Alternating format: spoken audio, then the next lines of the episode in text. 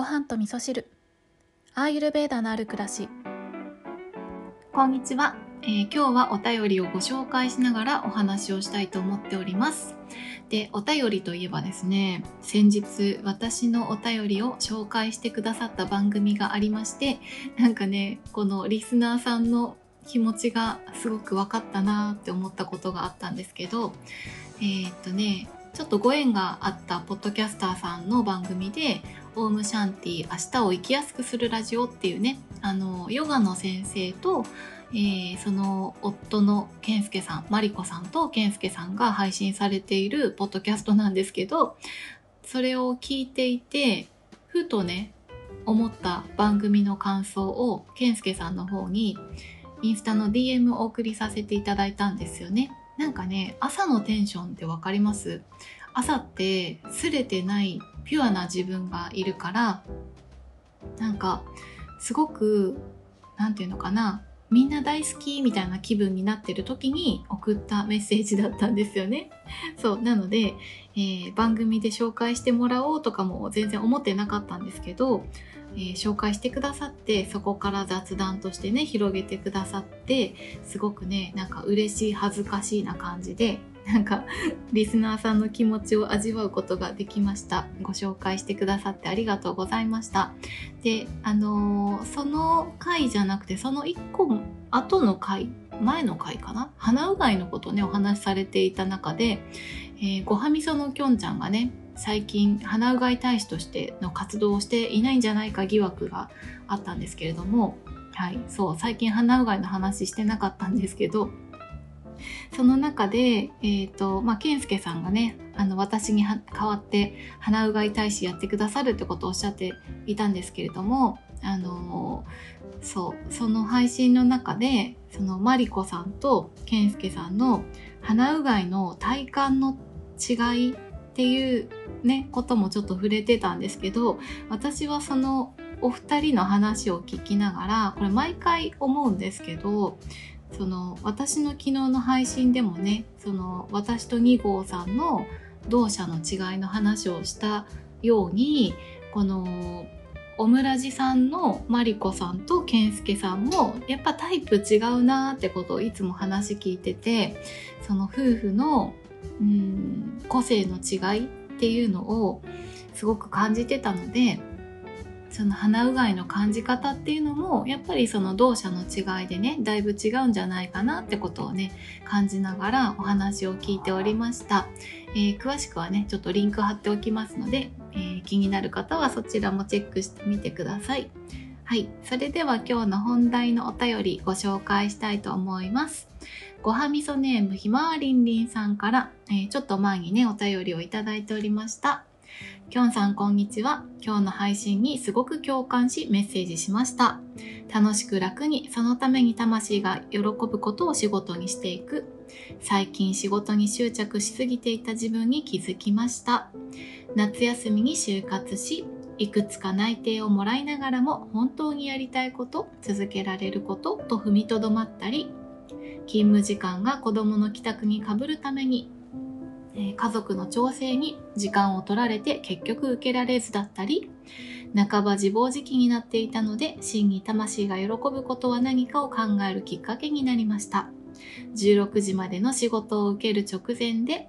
小学生低学年の娘が学童を嫌がったり夫には最低半年続けられてから話せと言われたり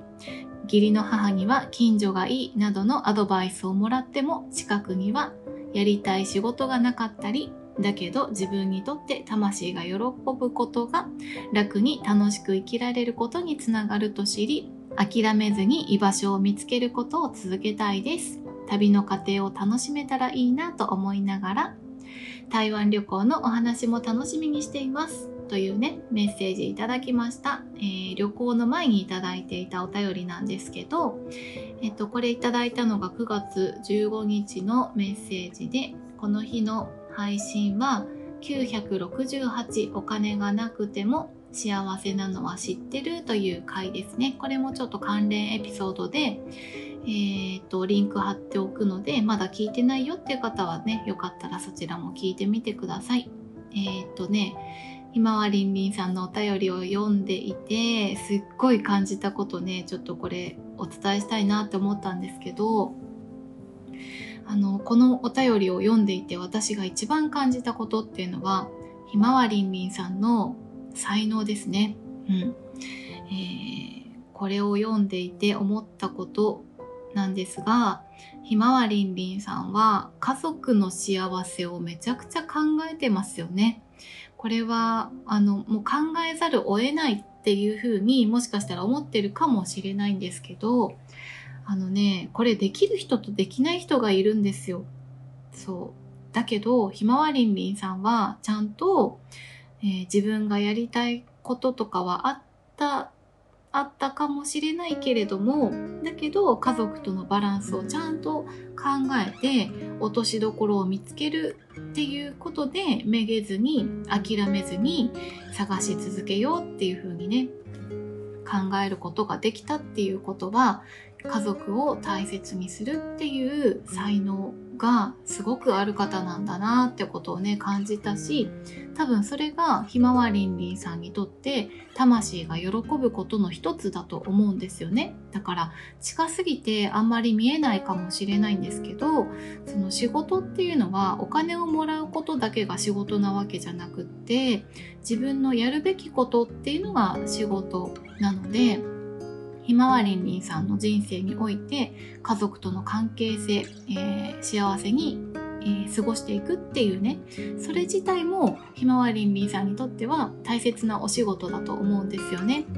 ね、なので両立できるようなねいい仕事が見つかるといいなとは思うんですけど是非ね魂が喜ぶことの一つとして家族との幸せな時間っていうことをちょっとねあの追記しといていただきたいなっていうふうにね思ったとこでしたね。うん、というのもですねこれちょっと前に実際に私ね会社のスタッフとの話の中で話題に上がったことなんですけど私バツイチじゃないですか。で、えー、会社のスタッフでもねバツイチの子がいてその子と話してた時にあのなんか仕事で、まあ、環境の変化とかがあった時に、えー、夫にも相談したのですがっていうね頭にその言葉をつける人って結構いるんですよ。だけど私はそれがあんまり分かんなくてそのことをちょっと素直にねその子にね言ってみたんですよ。そしたらその子も私もそれは分かんないですって言ったんですよね。なんか自分のやりたい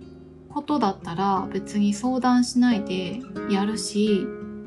その仕事のこと自分の仕事は自分の責任でやってるから相談してどうこうじゃないですよねってその子は言ったんですよ。で私もそこにすごく共感していて、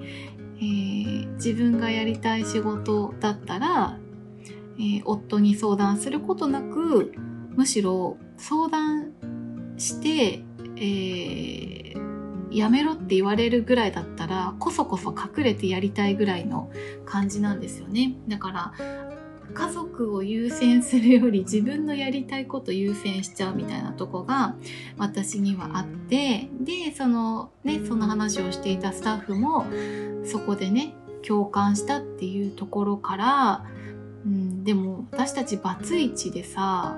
まあ、つまりそういうことだよねってとこに落ち着いたんですよね。結局その家族との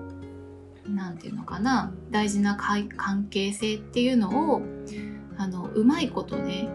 やりくりできるかどうかっていうのがねそこでもう明らかになったよねっていう話になったんですよだからあの私とそのスタッフが家族思いじゃないっていうわけじゃないんですけどだけどその家族とのバランスを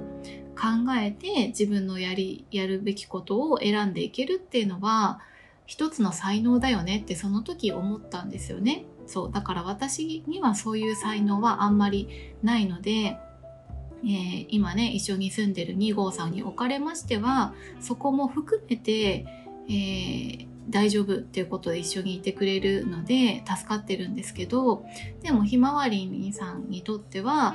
えー、そのね家族とのバランスを取りながら家族の幸せが自分の幸せだっていうねその家族を大切にするっていうこと自体が才能でありそれが魂が喜ぶことだと思うのでそこをぜひね大事にしてもらいたいなっていうことをね感じたっていうことがありました。でもねなんかやりたい仕事がね見つかるといいなとも思うんですけどそのひまわりんりんさんにとって家族との幸せな時間っていうことを、まあ、再認識していただければ、えー、再認識していただければっていう私が言うのも変なんですけどあの分かってるとは思うんですけどでも改めてねそのあの感覚を、えー、意識していただくときっと就活中とかもねあのやりたい仕事見つからないかもしれないけどお金がもらえない仕事としてある家族の幸せを幸せのためにできることをやるっていうことはできると思うので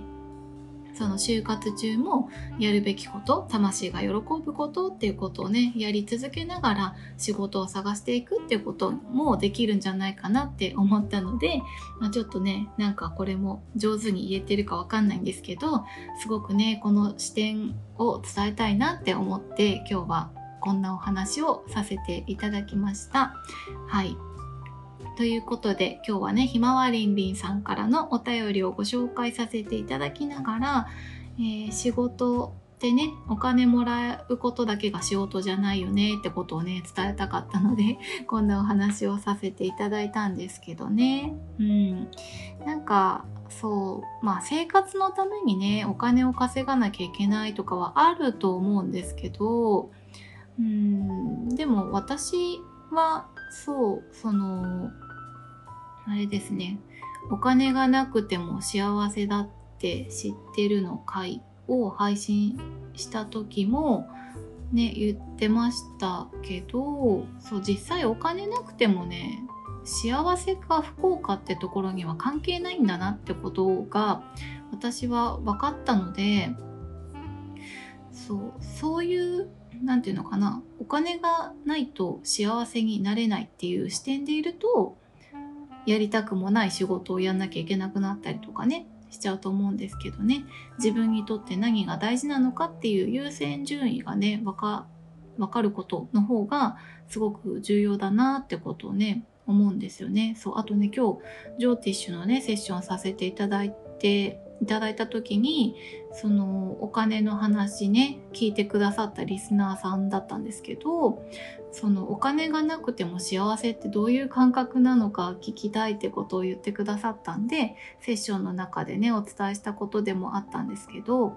リアルにお金がない状態ってまあお財布にお金がないっていうのもあるんですけど銀行の残高がねお金がないゼロですよっていうねうん、ことになるんですけどでも私たちってお金持ちになったからってね札束持ち歩いてるわけじゃないじゃないですか。銀行に数字があるかないかの話なのでそうだからその数字があったら幸せでなかったら不幸でっていう今目の前にないものなのにあるって思ったら幸せだしないって思ったら不幸だし不幸というか不安だしっていうね。そこに振り回されるのってなんかすごくバカらしいよねって思ったんですよ。実際にそうなった時にね。思ったんですよ。だったら実際ないけどあるって思ってみたらどうかなって思ったりもしたしうんなんかねそう。今いる自分を左右するものではないなってことをねすごく感じたってことがあって、まあ、それがねそのお金がなくても幸せだってことに気がついたっていう配信の中で、まあ、言ってなかったんですけどそういう考え方もあったのでねまあ実際そうだなって思ったんですよね。はい、ちょっとね、あのー、長くなってきちゃったんでこの辺で終わろうかなって思うんですけれどもまあね、あのーまあ仕事ってねそれを選んだらずっと続けなきゃいけないっていうことはないので、まあ、続けなきゃいけないって決めるのは自分なので、えー、そうですね。まあご縁のあったところ、うん、そう結局人間関係とかってご縁だと思うので、えー、そうですね。まあ仕事の内容も重要だとは思うんですけどそれ以上に、えー、人間関係ってすごい大事だなって思っているので、うん、仕事をしていく上でどんな人と出会っていくかっていうねそういうところをねまたあの視点の一つとしてね入れながら就活の幅をね広げてみたらどうかななんてこともね思いました。はい、ひまわりんりんさんお便りありがとうございました。それでは皆さん今日も良い一日をお過ごしください。今日も聞いていただきましてありがとうございます。